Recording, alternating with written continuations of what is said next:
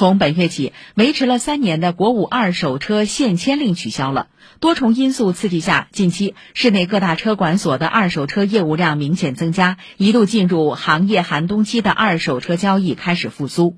昨天，在位于博园路的上海二手车交易中心一楼业务大厅内，几乎座无虚席，二手车手续受理窗口尤为热闹。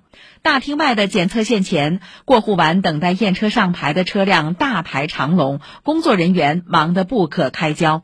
比如说像外地牌照，人家要转到上海来了，蛮多的。你前一个礼拜三十辆，现在大概可以做一百辆左右吧。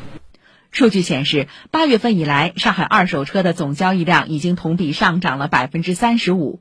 分析认为，这一方面是由于前几个月疫情期间积压的订单开始集中释放，沪牌额度今年四万张增量等，也有取消国五排放迁入限制的缘故，让二手车流动了起来。不过，有人担心二手车市场交易量放大后会不会影响新车的销路。对此，专家认为，二手车火起来将提高车主的换手率和购买意愿，更有可能带动新车市场。中国联智库特聘专家张翔介绍。